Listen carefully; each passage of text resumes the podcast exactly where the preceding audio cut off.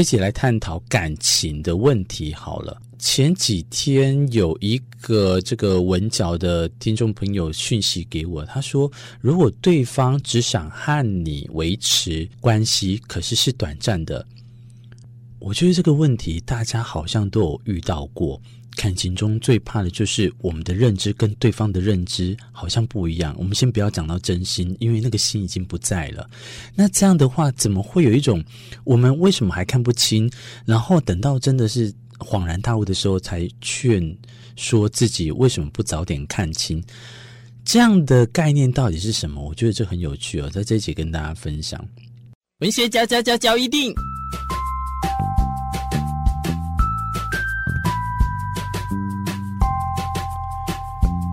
欢迎收听文学交易电影。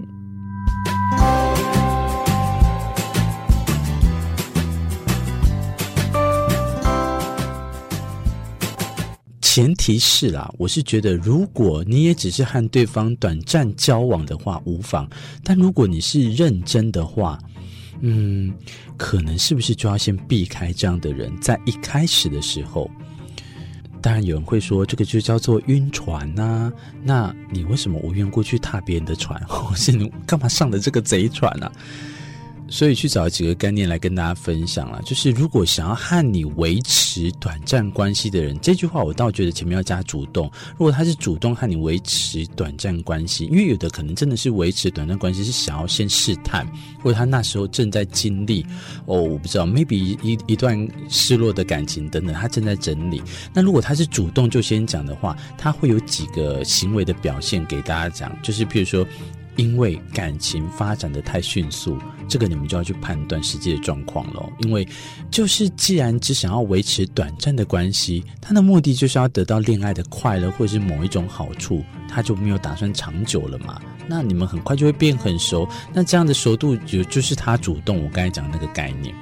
那其实，因为我自己在第一任的时候就太快，我后来发现，正常的感情其实都是循序渐进的。我们玩太快，玩太凶，真的，我跟你讲，麦加贵一招哈，真的是我不回去了。两个人从交流当中慢慢升温，这也是我现在一直在在谈感情的时候的一个诚意在。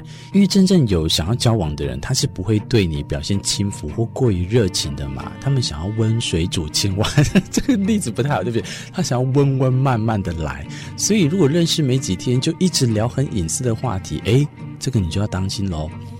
另外一个你要特别去注意的就是你有没有很明显不如他的条件。然后，但是他却不在意，他却不在意的话，这个就有鬼喽。两个人在一起的时候，有时候多半呐，吼是比较匹配，那不一定是帅哥配美女，或者是美女配上一个个性很好的普男。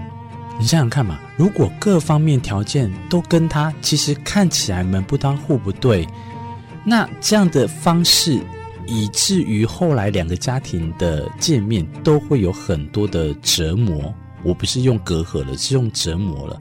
还有另外一个判别的，就是对于过去你的过去哦，跟未来你的未来哦，他都没有感兴趣的。哇哩嘞，这个东西会不会太奇怪？那真的就是短暂交往。如果你还在觉得说这个东西很不明显的话，哎，你真的要当心了，你已经晕船了哦。毕竟，如果他只想要知道在短暂时间你可以给他什么，他干嘛还要主动问你对于未来的规划？因为你的过去跟未来就跟他都无关啦，完全不是他要关心的一个重点嘛。他只想要可能 maybe 你的钱，或者 maybe 你的我不知道身体、阴道都有可能，或者是你的那一根之类的这样。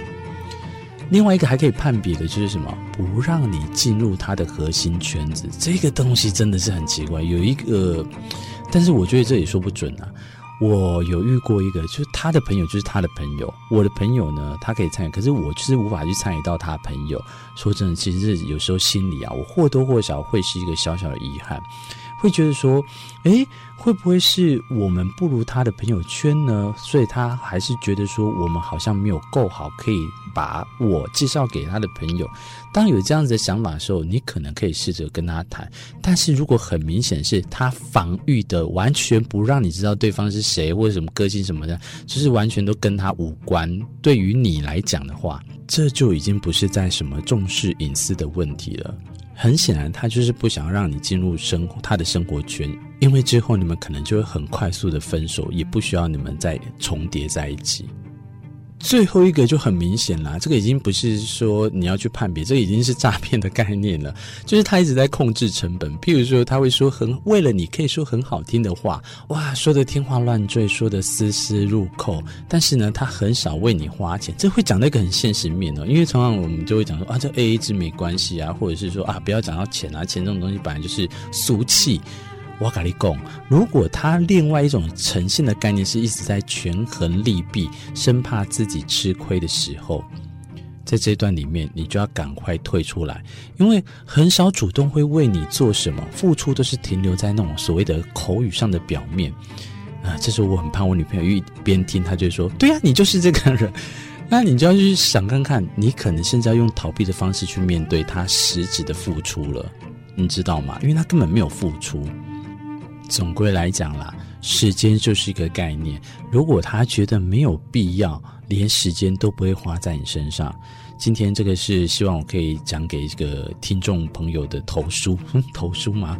其实你听我节目也那么久了，我知道你们有时候会有一些问题想要问，或者是你们想要去去讲的话，其实就不不瞒您说，就是您可以拨打电话零八九三二二六四四，你说要找我，然后可以把讯息直接跟我分享，或者是你可以去留言给我，你留言那些东西自己去找，不要再问我，我觉得每一次最后面都讲这些东西好累哦。但是你也可以在 YouTube 上留言给我，或者是在文学脚印里面的这个讯息里面留言给我。我就可以知道说，哎，到底有什么样的事情我们可以拿出来谈？今天我们讲的这个听众的投书啊，简单来讲就是说，哎，你有没有遇过一个对方直接跟你说，啊，我只想要跟你维持短暂关系？那如果当有这样遇到的时候，你该怎么样去面对？有几个这个可以让你们大家去判别的方式。我觉得还有一个蛛丝马迹啦，最后分享给大家，就明明有空，他却跟你说他在忙。这个东西哈，哎，讲真的，讲在夫妻之间，这也常会发生，对不对？或者是这个讲在很久的情侣之间，但是这句话，我给大家留一个伏笔啊，你们自己看看，如果他是一而再再而三，或者是常常明明有空，却跟你说他在忙，呵，这句话你们自己去好好的思索一番哦，我就不方便多说什么。如果想要再更知道的话，欢迎雪片般的不要留信给我。但也造成这夫妻间的困扰，我也不好意思啦。好了，我是文学角一定的主持人明志，今天非常开心在这集里面跟大家拉了一下，我们下一集再相见喽，拜拜。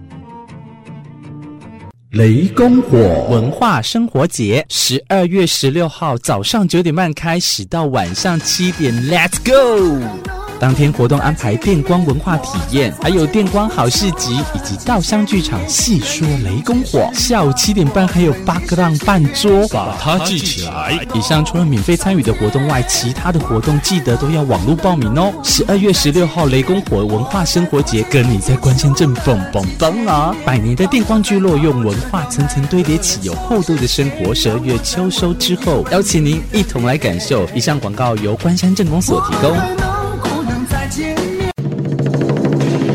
关山镇公所一百一十二年收冬大戏，十二月一号晚上七点在关山国小闪耀登场，带给你明华园戏剧总团剑神吕洞宾啊！当天下午四点半还有体验活动，特别邀请捏面达人阿志老师现场表演哦。十二月一号活动当天到服务台捐赠十一或十二月的发票，还可以兑换关山米等相关好礼哟。关山镇公所一百一十二年收冬大戏，表演明华园戏剧总团的魔幻传奇戏剧《剑神吕洞宾》，十二月一号晚上七点在关山国小跟你不见不散。